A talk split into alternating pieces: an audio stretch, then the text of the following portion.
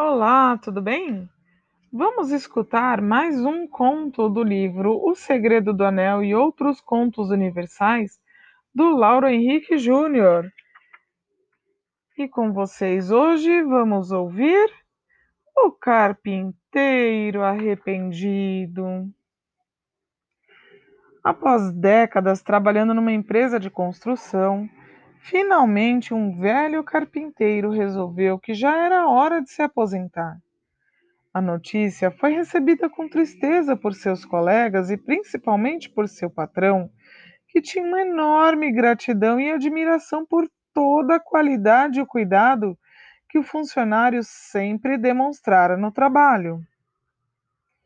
O carpinteiro também gostava muito do patrão e por isso acabou concordando com o pedido do chefe, que antes de se aposentar ele trabalhasse na construção de uma última casa. Só que dessa vez a história foi outra. Como só pensava em sua aposentadoria, o velho carpinteiro fez o trabalho de forma totalmente desleixada, usando materiais de baixa qualidade e sem a menor atenção aos detalhes de acabamento. Ao mesmo tempo, como tinha total confiança no empregado, o chefe nem passou para inspecionar a obra. Hum. Por fim, após terminar a construção da casa, o carpinteiro foi se despedir do dono da empresa. O chefe o recebeu de braços abertos, pois nem imaginava que aquela casa estava tão mal feita. Para sua surpresa, e enorme